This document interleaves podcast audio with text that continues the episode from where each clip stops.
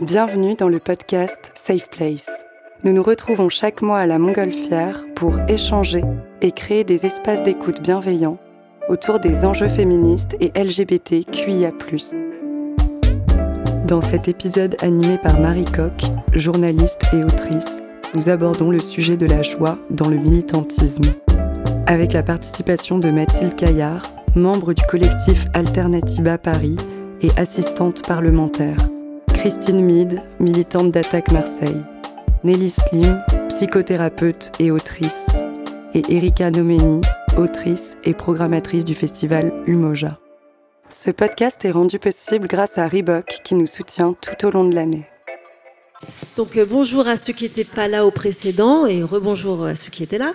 On est ravis d'avoir ces quatre invités avec nous pour parler donc de ce sujet euh, qui nous tient toutes euh, à cœur. Donc pour faire les présentations à ma droite, on a Christine. Tu fais partie d'Attaque qui est à l'origine notamment d'une figure joyeuse des manifs des Rosies. On en, en pourra en reparler, qu'on retrouve maintenant dans toutes les manifs. Et au sein d'Attaque, tu fais aussi partie d'un groupe de théâtre, les As sans dents Hein, que je prononce comme ça. c'est une troupe amateur ouverte, autogérée, qui se produit gratuitement et tu vis à Marseille. À côté, nous avons Mathilde Caillard. Tu milites au sein d'Alterniba. Tu fais partie d'une équipe d'animation appelée Planète Boom Boom Boom. Et avec Alterniba, vous êtes à l'origine donc d'une œuvre collective et du tube du printemps, on peut dire ça comme ça, euh, qui s'appelle Planète Brûlée. Et donc ce refrain culte qu'on a entendu dans toutes les manifs. Pas de retraités sur une planète brûlée, retraite climat, même combat. À ta droite, nous avons Nelly Slim. Tu vis aussi à Marseille. Tu es autrice et comédienne franco-tunisienne. Tu écris dans divers formats pour la scène, la performance et les fanzines. Et tu organises notamment des ateliers d'écriture collectifs et des lectures publiques. Et tout à droite, nous avons Erika Nomeni, qui est autrice, DJ et rappeuse. Tu vis aussi à Marseille et tu organises des soirées et des festivals qui mettent en lumière les, cultures queer, afro, hip-hop et minorisées, dont le festival Umojap, qui a pour but de visibiliser toutes les minorités. Pour commencer ce talk, donc j'avais proposé à Christine et à Nelly de lire une partie d'un texte collectif qui a été publié par Attaque en mars 2023 et qui parle justement de l'importance de la joie dans le militantisme. Christine, tu veux bien commencer Durant ces manifestations, j'ai fait une première expérience de la joie. Joie de faire effraction aux côtés de milliers de personnes dans le cours habituel des choses. Joie d'entonner en chœur des slogans ou des chants de lutte puis j'ai rejoint des associations luttant pour des causes euh, que je crois justes. Et j'ai découvert la beauté des relations humaines qui se nouent quasi instantanément. En dépit des imaginaires autour du travail militant, personne ne vous demande de compte. Ta simple présence est appréciée et considérée. Tu n'as pas besoin d'être le ou la plus intelligente, le ou la plus efficace la personne qui a les meilleures idées ou prépare les meilleures présentations, de venir euh, plus tôt ou de partir plus tard que les autres. Tu es là et c'est déjà beaucoup. Et l'accueil qui t'est fait lorsque tu reviens est toujours chaleureux. Plus fondamentalement encore, en faisant avec d'autres, j'ai fait l'expérience de ma propre capacité ou puissance d'agir. C'est le remède le plus efficace contre le défaitisme. Seul, il est vrai que je ne peux pas grand-chose, mais engagé auprès de mes camarades, je peux commencer à changer le monde. Personne ne pourra plus jamais me convaincre qu'il y a d'autres personnes plus qualifiées qui savent mieux que moi et qui, à ce titre, peuvent décider de la manière dont je dois mener ma vie ou organiser mon travail. Ce qui rend parfois la vie quotidienne encore plus insupportable, il faut bien le dire. Mais cela en vaut mille fois la peine. Aujourd'hui, j'ai compris que chaque fois que j'ai douté de la force du collectif et que j'ai pris la décision de ne pas le renforcer, je me suis privée de tout cela. Je me suis privée d'un peu de sens et je n'en ai jamais été plus heureuse. Alors que lors d'un piquet de grève, d'une manifestation, d'une action ou d'un blocage, on peut ressentir de la joie. Donc ma, première question, ce sera pour, euh, pour Mathilde. Donc, euh, comme on disait, tu milites au sein d'Alterniba. On a vu là beaucoup d'images de vos cortèges dans les manifs euh, contre la réforme des retraites, notamment. On vous voit donc chanter et danser. Et selon toi, tu l'as beaucoup dit, la danse et la fête sont une porte d'entrée en manif. Est-ce que tu pourrais nous expliquer pourquoi et comment? Oui, tout à fait. Donc, euh, dans le cadre de la réforme des retraites, nous, on a un petit peu initié euh, ce qu'on a appelé les techno-manifs. Donc, en fait, l'idée de mettre du, gros son techno et de balancer des slogans politiques dessus en, rythme et en, et en danse, enfin en dansant dessus. Et en fait, euh, l'idée, c'était de se dire, euh, alors qu'on sait que par exemple l'opposition contre la réforme des retraites, elle est euh, majoritairement soutenue dans la population. 93% hein, des personnes actives étaient contre cette réforme. Mais en fait, il faut aussi pouvoir amener les gens dans la rue et en fait réfléchir à des modes de politisation qui soient aussi inclusifs ou en tout cas qui sortent un petit peu des schémas traditionnels qu'on voit souvent et beaucoup. Et notamment, l'art et la culture, c'est des moyens en fait de toucher les gens parce qu'on active aussi euh, l'émotion, l'émotionnel, et on n'est pas uniquement dans le discours rationnel, politique, avec des arguments euh, parfois euh, entendus et, où les gens sentent pas forcément qu'ils ont leur place. Et donc, en utilisant la techno, on a on a touché énormément, énormément de jeunes qui sont venus en manif. Donc, c'est à la fois un moyen de faire venir les gens en manifestation, c'est aussi un outil de politisation parce que une fois qu'on vient en manif, même si on est venu initialement pour danser, pour chanter pour le son parce qu'on a l'impression que l'ambiance est hyper cool. Mais en fait, les personnes qui viennent, euh, une fois qu'elles sont dans le cortège, elles sont exposées à des messages politiques absolument partout. Elle la tête, elle voit des pancartes, elle voit ce qu'il y a écrit dessus. Sur le camion, il y a du chant politique, mais il y a aussi euh, des, discours de personnes concernées qui vont venir et qui vont avoir une tribune pendant un moment et qui vont pouvoir délivrer leur message politique. Et les personnes qui sont dans le cortège, qui sont venues pour danser, bah, elles vont aussi voir ce, moment-là qui est aussi un moment fort de politisation. Et donc, voilà, nous, on a utilisé ça. On n'est pas les seuls à le faire. Hein. Ça a toujours été utilisé dans les luttes. Il y a plein d'autres raisons, on, aura l'occasion, je pense, d'en parler. Mais voilà. Euh, Christine, avant qu'on revienne euh, à ce que tu fais avec le groupe Théâtre d'Attaque, mais je voudrais que tu nous racontes un peu l'histoire des Rosies, parce que aussi c'est quelque chose qu'on a, vu essaimer, enfin on les a vus essaimer euh, dans toutes les villes, et voilà de raconter un peu la genèse et pourquoi, ces Rosies vous ont paru importantes aussi à, à faire émerger dans, chez Attaque c'est parti donc d'attaque et euh, du, groupe Action euh, à Paris euh, d'attaque, c'est-à-dire un groupe de gens qui, préparaient des actions de désobéissance en fait et euh, des filles euh, de ce groupe euh, qui devaient aimer danser hein, ont, décidé de il y, a, deux ans lors de la première réforme des retraites de, faire ressortir cette idée. Ça faisait un peu théâtral avec des chorégraphies sur des chansons à texte quand même bien senties qui, qui, racontent bien les choses avec des airs connus ou faciles à, à retenir. Et et puis euh, des chorégraphies faciles aussi, euh, à la portée de tout le monde. Et en fait, euh, ça, donne beaucoup de, joie, justement. Bon, c'est quelque chose d'entraînant. Bon, et ensuite, le groupe des Rosiers à Paris, il, a mené sa, propre vie. Il y a, d'autres gens qui sont même pas dans Attaque qui l'ont rejoint. Et puis surtout, ça s'est reproduit partout ailleurs parce que bon, ça a été mis à la disposition de tout le monde. Je sais pas moi, ben, on a découvert que euh, les filles de la CGT d'Aubagne, elles faisaient les rosies d'Aubagne, euh, elles sont pas du tout à attaque. Et puis euh, il y a plein d'autres villes où il y a un syndicat ou un autre qui, qui reprend ces chansons. Donc c'est mis à disposition pour toutes celles qui ou tous ceux euh, qui ont envie euh, de, chanter et danser. Euh, et le, matériel est à disposition. Ce, partage, c'est important aussi. voilà. Donc pour nous, ça nous, oui, ça nous, ça nous, ça fait qu'on a très envie d'aller à la manif en fait, beaucoup plus qu'avant. C'est surtout des manifs là. Je sais plus, on en est à la 13e ou 14e. Enfin bon, si si on fait pas des petites choses euh, un peu amusantes au milieu, bon, on, risque de s'emmerder un peu. Donc voilà, en attendant sur le vieux port, euh, au passage, euh, ça met de la joie. Donc là, pour rester vraiment sur la partie enfin, danse, chant, etc., là, c'est une question qui s'adresse à, toutes. est-ce qu'une bonne manif ou est-ce qu'une bonne lutte, c'est d'abord aussi une histoire de cadence et de rythme? Est-ce que c'est important d'insuffler une sorte de, de rythme propre à la lutte? Ben, on ne peut pas répondre non, hein. il va falloir répondre oui.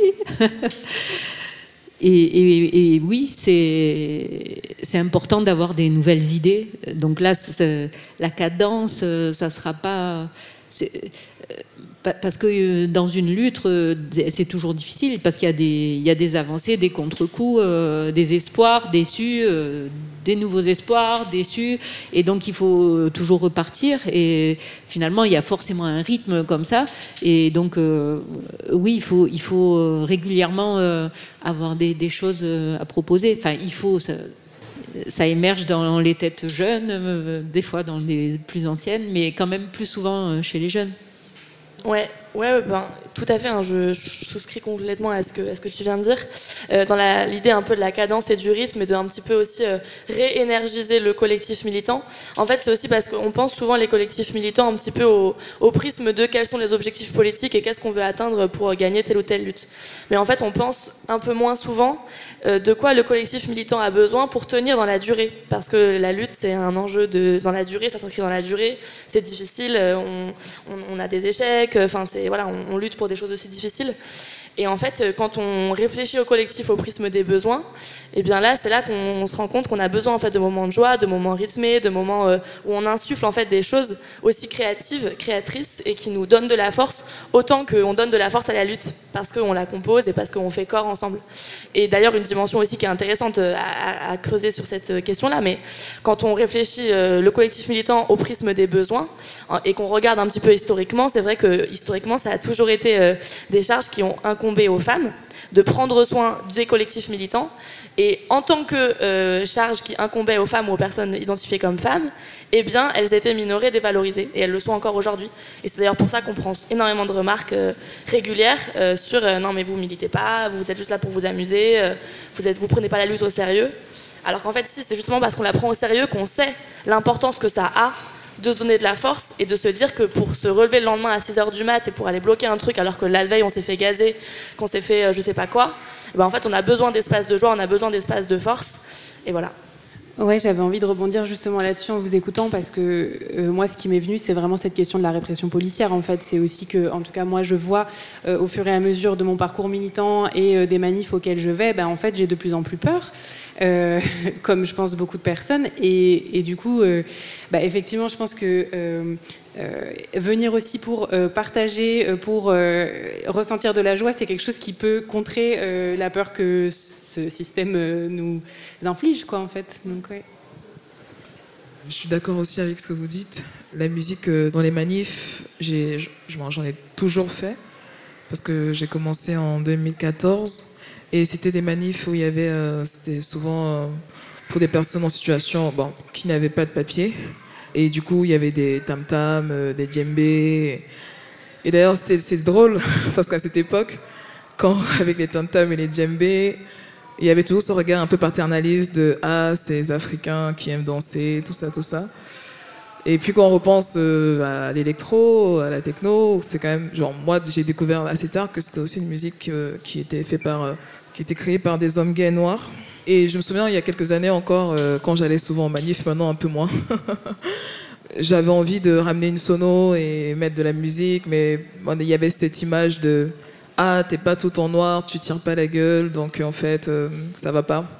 Genre, tu as juste envie de t'amuser, alors que non, c'est juste pour moi, culturellement.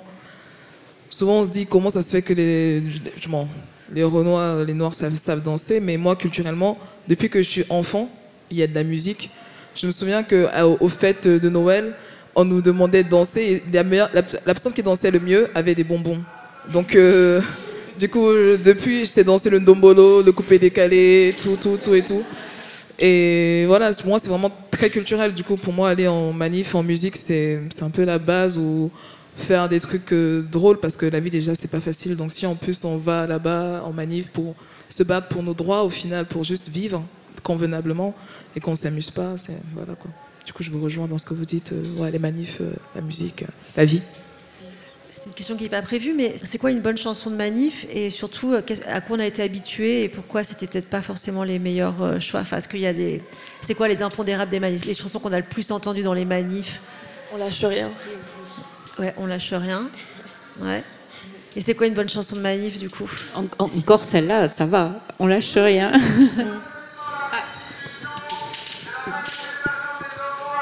Mais c'est super, c'est pas, pas fait exprès, hein, promis, c'est pas fait exprès. C'est la manifestation des enfants.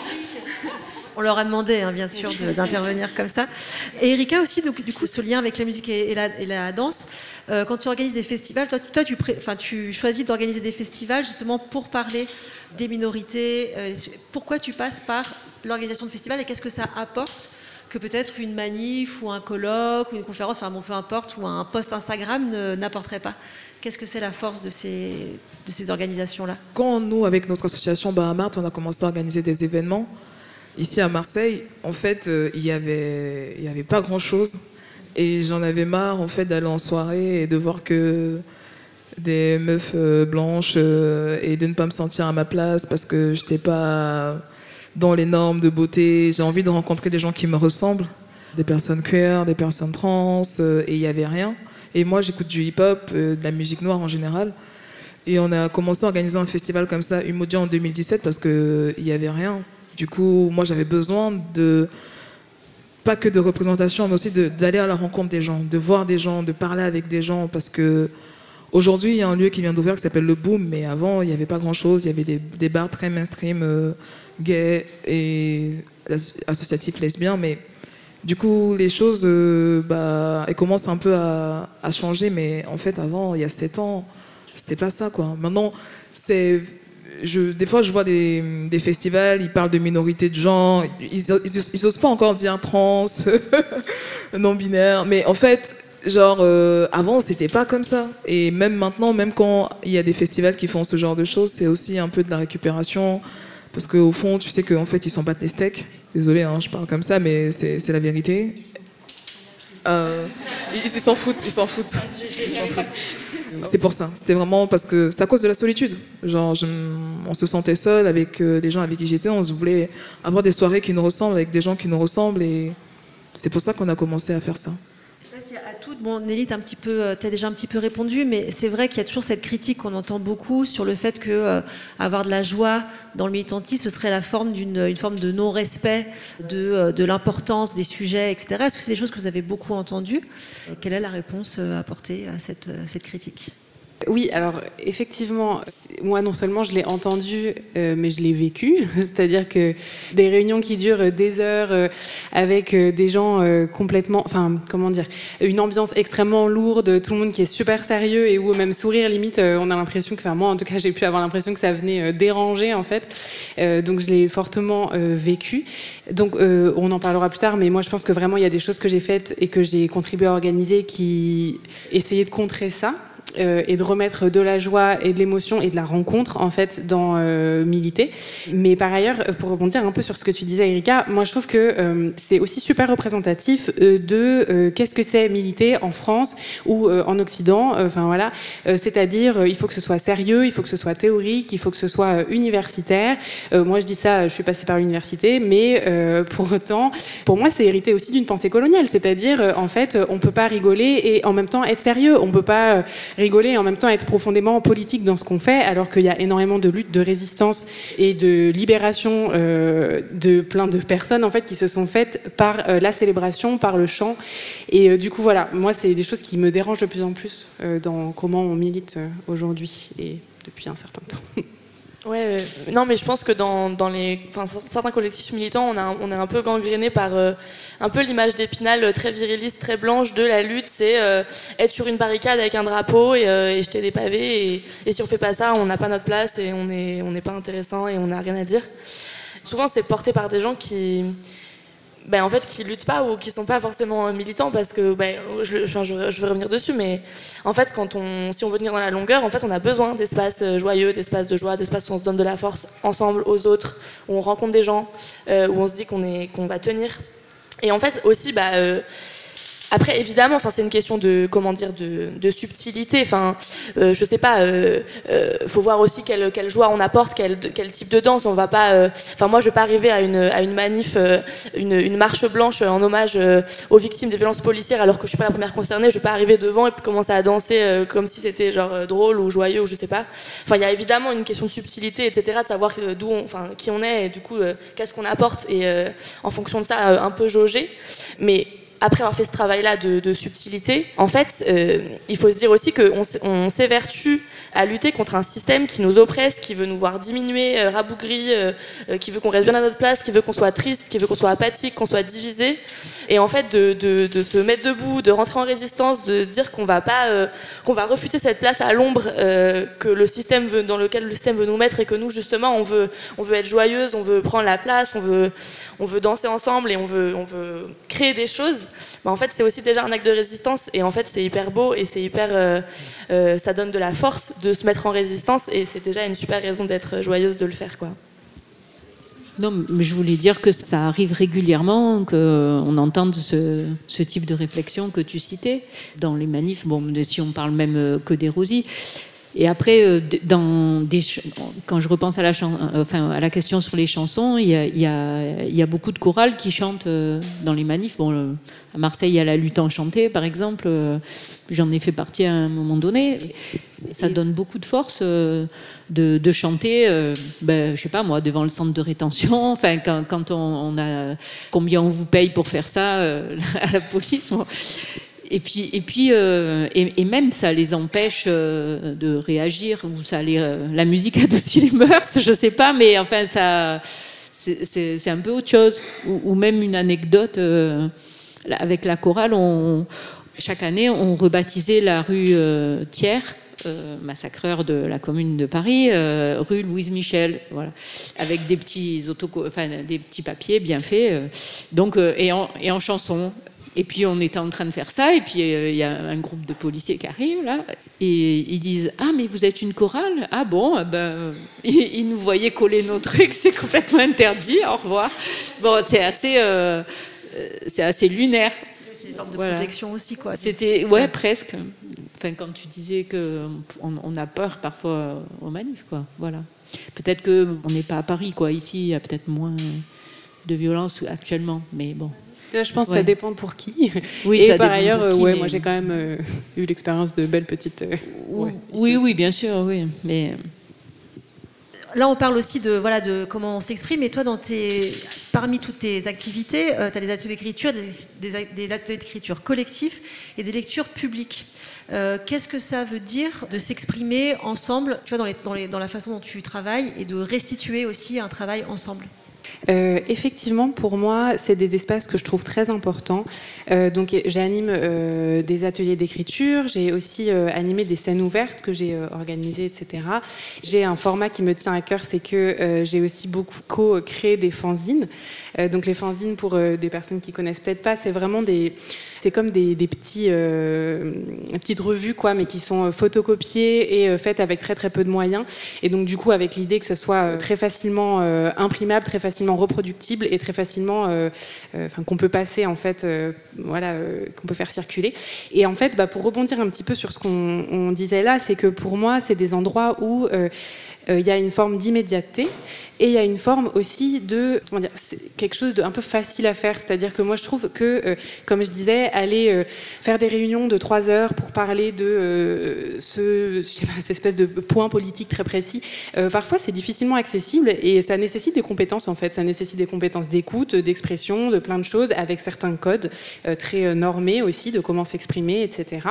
Et qui, peuvent même tendre, moi en tout cas, c'est une critique que je peux faire aussi au mouvement féministe et au mouvement queer TPG euh, transpéléguines dans lesquels euh, je suis investie depuis des années, c'est que ça tend vers euh, du radicalisme rigide, j'emprunte une expression du livre Joie militante d'ailleurs, avec cet endroit de, en fait, du coup, on a des codes, on a des façons de s'exprimer, et ça ferme aussi, c'est-à-dire qu'il y a un entre-soi très fort, et du coup, il y a cet endroit que moi je trouve très important et très politique, qui est l'endroit de l'accueil comment on accueille en fait euh, des personnes que ça intéresse euh, de rejoindre euh, une lutte, mais qui en même temps n'ont pas les références. Et je remarque que par exemple de plus en plus dans les milieux que je fréquente, il y a éduque-toi, va chercher sur Google. Bon, Google est ton ami. Bon déjà Google n'est pas notre ami. Hein. Google est une grande entreprise qui vend nos données. Mais, par ailleurs, par ailleurs, je trouve qu'à un moment donné, on, on peut se poser la question aussi de qu'est-ce qu'on contribue à créer en faisant ça. Et donc j'en arrive à ta question, moi du coup, euh, les scènes ouvertes ou les ateliers d'écriture, c'est des endroits où euh, j'ai à cœur qu'on partage depuis un endroit qui est peut-être plus vulnérable et plus euh, émotionnel en fait que d'aller partager sur les idées, potentiellement aussi de parler de soi.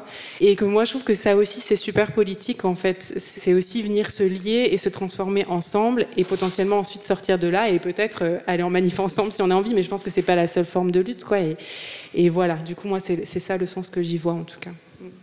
Euh, du, coup, Erika, ça me fait aussi. Euh, est-ce qu'il y a des choses dans les soirées que tu organises, dans les festivals que tu organises Est-ce qu'il y a des paroles, enfin, tu vois, qui peuvent être dites dans ces endroits-là Des choses qui ne pourraient pas forcément être dites ailleurs Est-ce qu'il y a une forme comme ça de, de parole qui peut exister euh, d'abord, d'abord dans les endroits que tu crées?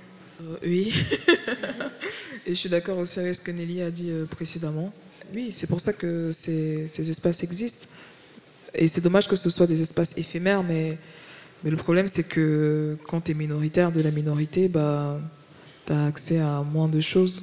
Pour ma part, en tout cas, mon parcours, euh, je suis un peu entrée dans le milieu militant d'extrême gauche un peu par hasard. J'avais pas les codes, j'étais pas universitaire, je me suis pris de grosses, grosses claques. Euh, maintenant, ça va, ça va un peu mieux. Du coup, ce que j'essaie de faire, c'est pareil, avant de venir, pour ça que je suis en retard d'ailleurs, j'avais un atelier d'écriture à Aix, c'est de faire de la transmission. Parce que beaucoup de gens comme moi ont grandi sans modèle. Genre, j'ai découvert Audrey Lorde en 2014, euh, quand je suis entrée dans le milieu militant parisien. Parce qu'à la base, je viens de Paris. Comme beaucoup de gens qui sont à Marseille en ce moment. ça fait depuis 7 ans quand même que je suis là, quand même, mais quand même. Du coup, voilà. Bah, j'essaie de, donner, de donner, de. Voilà, j'ai 30 ans, mais j'ai l'impression d'être une mamie tellement. tellement j'ai pas eu de, rôle modèle, quoi. Et j'espère que les, les, jeunes générations en auront plus. Voilà. Je voudrais qu'on revienne aussi, Christine, avec ta, sur ta troupe de théâtre. Euh, donc, on a dit Les Ascendants. Donc, c'est une troupe qui est euh, autogérée, amateur, qui se produit gratuitement. Euh, vous avez déjà à votre actif donc une pièce écrite par Attaque Paris, Traversée à haut risque à bord du TAFTA. Une création conjointe d'Attaque, d'Hightech et de la compagnie TAF Théâtre à Paris, Changement climatique de Laurent Barre. Et dernièrement, Bar, Loup et Gros Loup Bar qui abordent, la question des impacts écologiques du commerce maritime international euh, mais aussi les droits des marins, la concurrence entre les pavillons et le registre international français. Donc même si en fait on a déjà compris un peu la question, et, donc, ces, représentations sont souvent suivies d'un débat. Euh, qu'est-ce que ce groupe théâtre vient apporter dans ton expérience militante, et puis surtout à quoi ça sert, même si là on comprend bien que ça sert notamment à, vulgariser des sujets qui peuvent parfois être euh, assez complexes? Voilà, tu, as bien exprimé la fin. Juste avant, je, voudrais dire qu'il y a une joie qu'on ressent aussi euh, dans le militantisme, c'est de, se former. Moi non plus, j'ai pas été euh, du tout à l'université, et on peut rencontrer euh, des gens auprès de qui on se forme, et puis on se forme soi-même avec l'expérience. Donc, euh, je, pense que ça fait partie de. Bon, c'était un peu dans le texte hein, qu'on a lu au début, bah, la, joie de, de comprendre mieux, de sentir qu'on on a, on a acquis quelque, chose et qu'on va pouvoir aussi euh, se l'approprier, le transmettre. Enfin, je sais pas. Voilà, il me semble que ça fait partie des choses euh, qui amènent de la joie.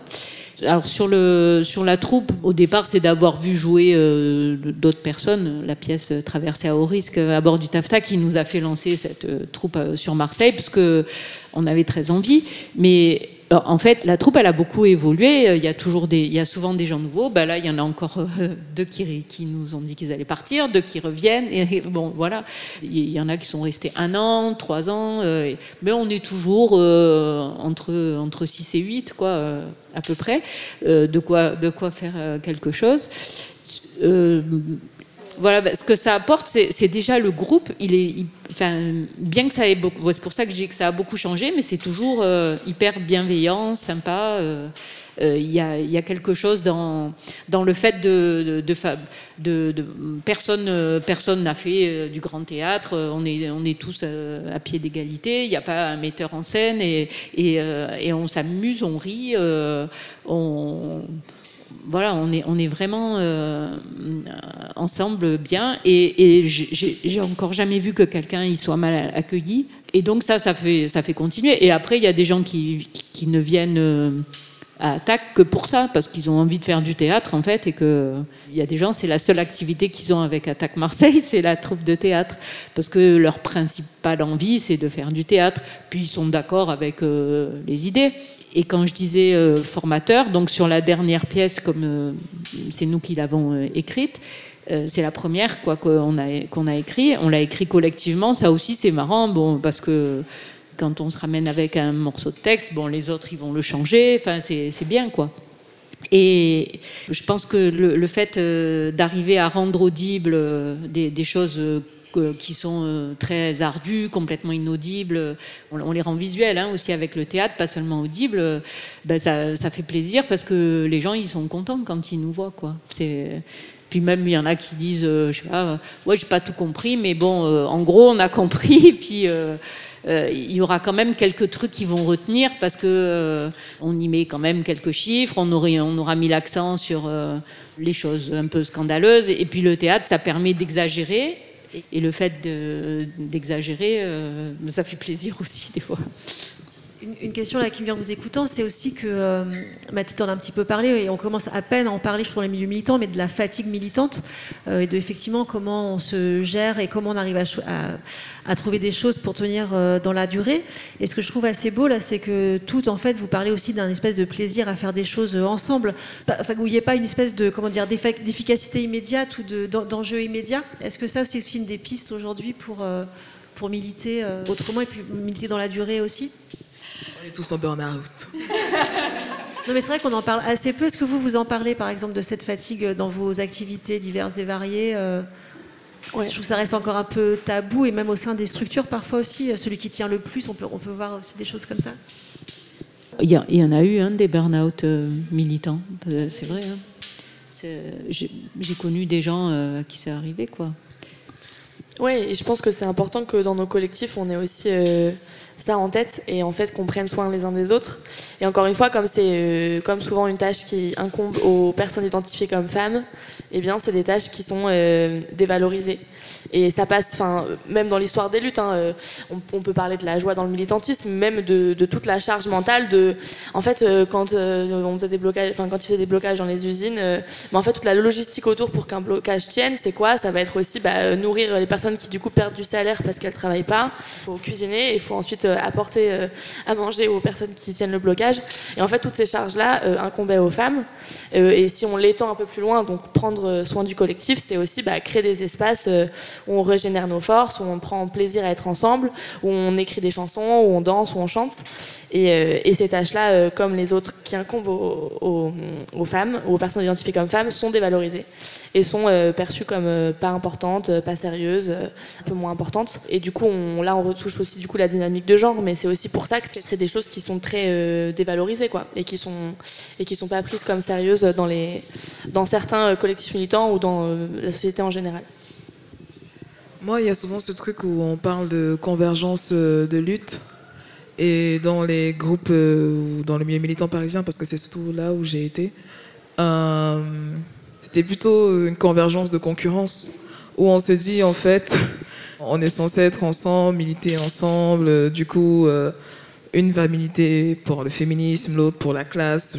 Je, parle notamment des, des, comme lutte ouvrière, où un jour un mec m'a dit et tout, euh, non mais c'est la classe qui compte, euh, les féministes vont te dire c'est le genre, et quand toi tu es dans plusieurs catégories, entre parenthèses, bah, c'est difficile. Et du coup, des fois, j'ai plus l'impression que, évidemment, qu'il y a la société capitaliste, il y a le patronat, il y a, voilà, il y a le gouvernement, mais des fois j'ai l'impression que c'est aussi euh, des gens qui sont tout autour de nous et des, des groupes politiques où on se met les bâtons dans les roues parce qu'en fait, il y a, on a peut-être tous intériorisé, je dis tous et toutes, hein, le fait que bah, y a peu de place parce qu'en fait on nous a dit qu'il y avait peu de place et du coup chacun essaie de dire je suis euh, le plus radical, c'est moi qui, ai compris, a compris c'est quoi la lutte véritable et, et du coup en fait euh, au lieu de finalement de s'entraider, on fait semblant de s'entraider et ça finit à des épuisements, ça finit des fois à des suicides. Il y a des personnes qui, euh, qui n'arrivent plus à sortir de chez eux, qui sont tellement dégoûtées de, de ce qu'ils ont pu vivre, des violences qu'ils ont subies. Et voilà quoi. je veux dire, euh, au-delà du burn-out, il y a aussi des, des morts. Des morts. Avant de te donner la parole, euh, Nelly, mais euh, dans ce que tu dis aussi, ça me fait vachement penser au, travail de Juliette Rousseau, là, quand elle avait écrit dans Lutter ensemble, justement, ce, cette fausse convergence des luttes.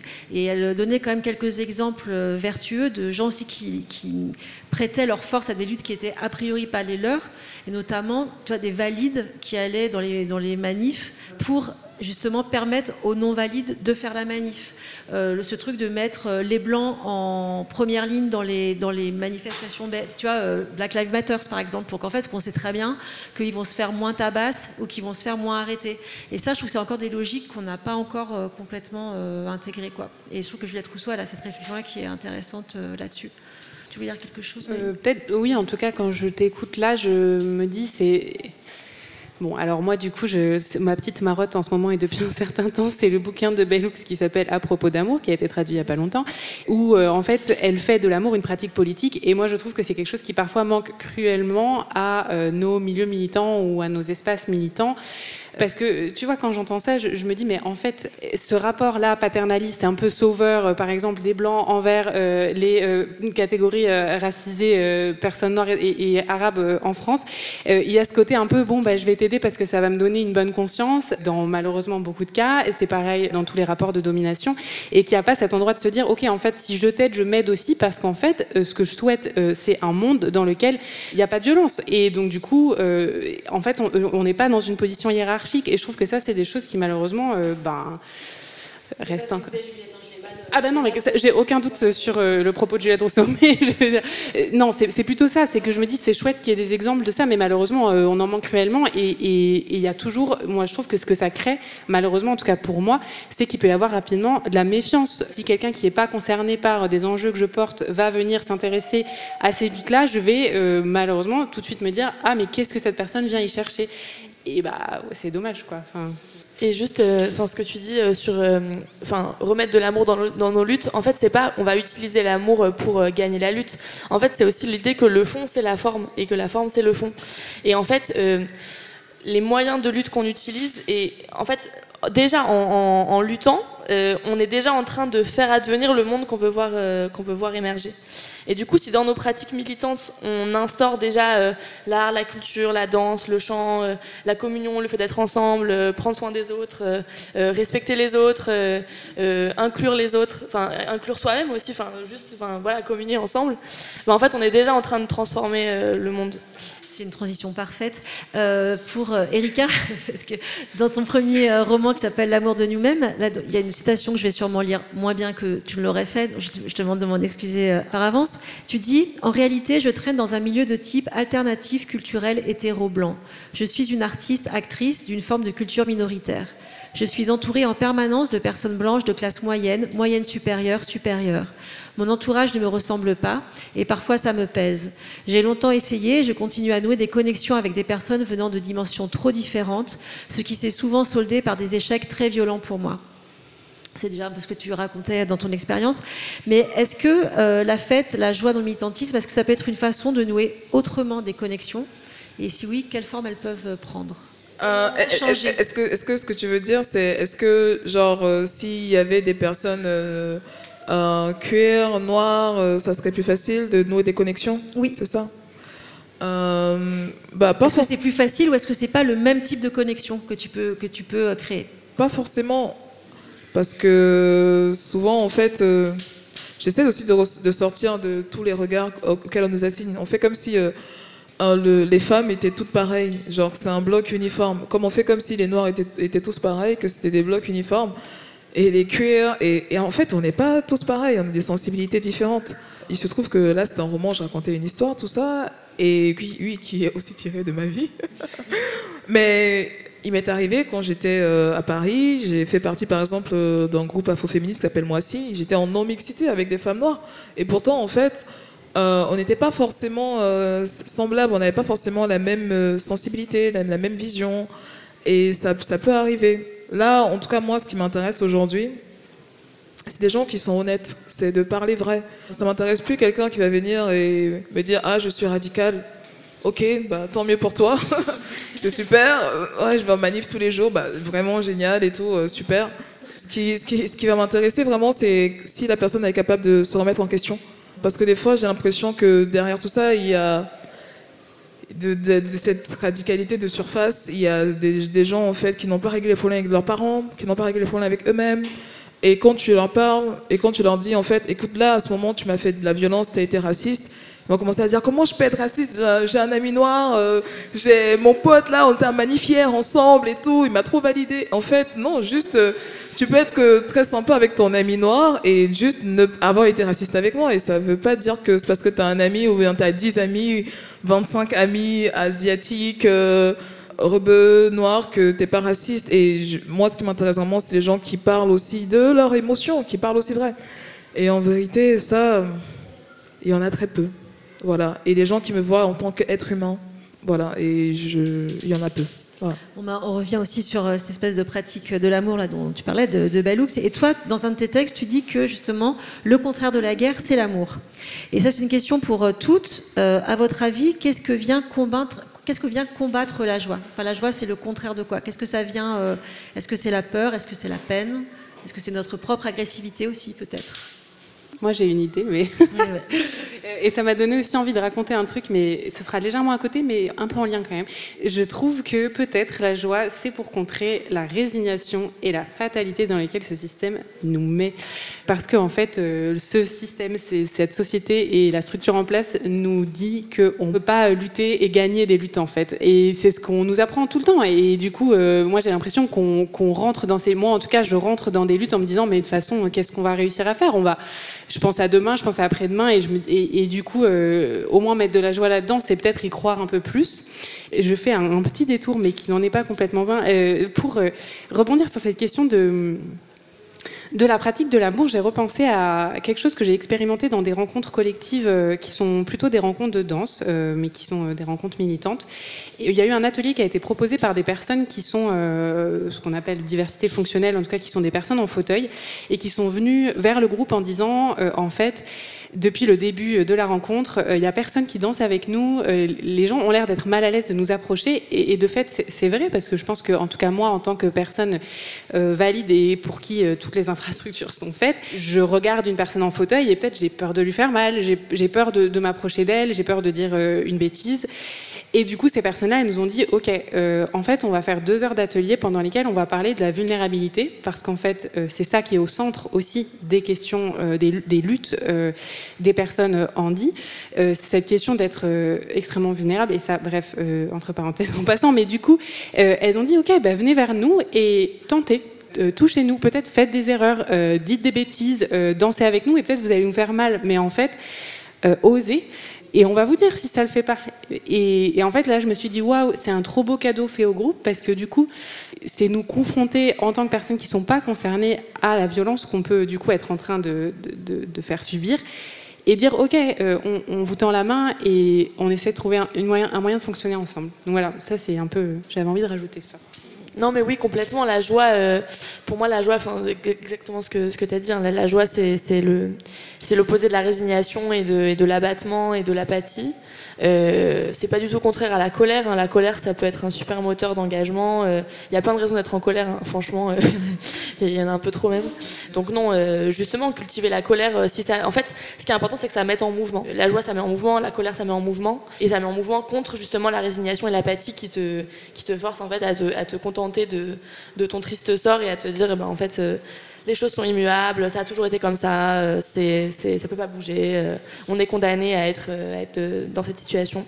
Donc ouais, pour moi, la joie, c'est, enfin, c'est le, ce que tu as dit, hein, c'est, le, c'est le contraire de l'apathie et de la résignation. Après, moi, j'ai dit que pour lutter contre la guerre qu'ils nous faisaient, qu'une réponse, ça pouvait être l'amour. Mais j'ai aussi dit que je ne croyais que c'était pas l'amour dans le sens bisounours et que je crois à la légitime défense. Donc, euh, je ne crois pas à la non-violence. Et ce que je voulais dire par là, par rapport à la joie, c'est que, ouais, il faut s'accepter qu'on est triste. Et que c'est triste que ce qui nous arrive, des fois, j'ai l'impression qu'on est dans une forme d'hyper-performance. Euh, ouh, on va en manif, on fait des pancartes, ça va, on est trop. Et alors que dans nos vies, c'est des fois juste un carnage à cause de, je, je rappelle, des gens qui meurent, des morts et des mortes. Euh, pour ma part, euh, j'ai 30 ans et pourtant je connais déjà plein de gens qui se sont suicidés. Et je peux pas être joyeuse tout le temps, je peux pas des fois aller en manif parce que voilà, genre, euh, juste j'ai une pote qui va pas bien, une autre. On a peur de l'HP, des. Voilà, parce que c'est grave dur ce qui nous arrive, c'est grave dur et. Oui, la joie, oui, mais prenons aussi le temps d'être triste, le temps de la douleur, le temps de pleurer. Moi aujourd'hui, je pleure plus. C'est un truc que je regrette. J'aimerais pouvoir plus pleurer, mais j'ai du mal. Parce que je me dis, si je m'écroule, euh, je sais pas combien de larmes ont coulé de mon corps, donc euh, j'ai peur d'être déshydratée après. Donc, euh, donc voilà, genre, oui, la joie, ouais, mais prenons aussi le temps de la douleur. Comme, comme Adi Polo, le temps de la douleur. C'est lui qui a, a, sorti ce mot, donc je lui ai emprunté. Le temps de la douleur. Une avant-dernière question. Mathilde, dans Vers euh, le média, tu as écrit un texte dans lequel on peut lire Que nous restera-t-il quand ils nous auront tout pris jusqu'à la joie, la légèreté, la beauté, la dernière trace de vie? Parce que la lutte, c'est aussi la joie. C'est arracher au système qui nous oppresse, la laideur du monde, les fragments des lendemains heureux et des présents aussi. Et c'est ce rapport au présent que je trouve vraiment intéressant. Est-ce que tu pourrais nous expliquer un petit peu ce rapport au présent dans la lutte? Oui, en fait, c'était un peu ce que j'avais dit tout à l'heure sur le fait que dans nos modes de lutte, on est déjà un petit peu en train de préfigurer le monde qu'on veut voir advenir et qu'on veut, veut voir émerger. Et donc, en fait, euh, dans la dimension du présent, c'est aussi, euh, enfin, entrer en lutte, se mettre en mouvement, c'est aussi euh, bah, se connecter au présent, décider de le transformer, et en fait, avec une dimension aussi de la dignité du présent, et de se dire, bah, en fait, qu'est-ce qui aura compté plus tard, où est-ce que j'aurais eu envie d'être? C'est un peu le sentiment euh, de se sentir à sa place et d'être au bon endroit par rapport à ce qui a du sens, par rapport à toutes les choses qui nous révoltent euh, et qu'on a envie de transformer. C'est pour ça que j'ai écrit ça et, c'est un peu mon rapport au présent euh, dans la lutte. Mon rapport au présent, c'est on est déjà là, on est en vie, continuons juste à ne plus survivre, mais juste à vivre. Vivre. Euh, pour finir, ce qui va euh, reprendre, euh, quand tu dis voilà que la joie c'est aussi la douleur, je voulais vous lire un extrait donc, de ce livre Joie militante, qui est bon, d'une part un livre formidable et le meilleur livre de développement personnel que vous lirez jamais dans votre vie, alors que c'est pas le but. Mais en fait, les auteurs et autrices définissent la joie nécessaire à l'action comme la joie spinoziste. Et donc, c'est effectivement, c'est pas la joie du bonheur, à rebours de la norme de la pensée européenne qui cherchait à soumettre le vivant aux moyens de dualisme rigide et de classification, Spinoza a conceptualisé un monde dans lequel tout est interconnecté et en devenir. Cette vision du monde a conduit Spinoza à être méprisé par la majorité de ses contemporaines, contemporaines hein, mais ses idées ont influencé nombre de courants théoriques et pratiques radicaux, comme l'anarchisme, l'autonomie ouvrière, la théorie des affects, l'écologie profonde, la psychanalyse, le post-structuralisme, la théorie queer et même la neuroscience. Ce que nous avons trouvé de passionnant avec ce courant est le fait de s'intéresser aux processus par lesquels les personnes se sentent plus vivantes, plus capables et plus puissantes ensemble. Pour Spinoza, l'enjeu central de la vie est de devenir capable de nouvelles choses avec d'autres. Le nom qu'il donne à ce processus est la joie. La joie, comment ça? Est-ce que la joie ne signifie pas seulement le bonheur, avec des connotations vaguement chrétiennes? Plus tard, nous préciserons que ce que nous voulons dire lorsque nous parlons de joie, mais pour le moment, nous voulons être clairs sur le fait que ce n'est pas la même chose que le bonheur. Un processus de transformation joyeux pourra impliquer du bonheur, mais il tendra à inclure tout un ensemble de sentiments. Il pourra être ressenti comme écrasant, douloureux, dramatique et bouleversant, ou bien subtil et mystérieux. La joie n'est que très rarement confortable ou facile, dans la mesure où elle transforme et réoriente les personnes et les relations. Plutôt que le désir d'exploiter, de contrôler et de diriger autrui, elle entre en résonance avec des capacités collectives et émergentes de faire fabriquer, défaire des habitudes douloureuses et d'alimenter des façons d'être ensemble émancipatrices. En outre, le concept de joie chez Spinoza n'est absolument pas une émotion, mais un accroissement de notre capacité à affecter et à être affecté. C'est la capacité à faire plus et à ressentir plus. Est-ce que ça vous inspire euh, voilà, cette idée de, de joie qui est avant tout la, capacité à affecter et à être affecté.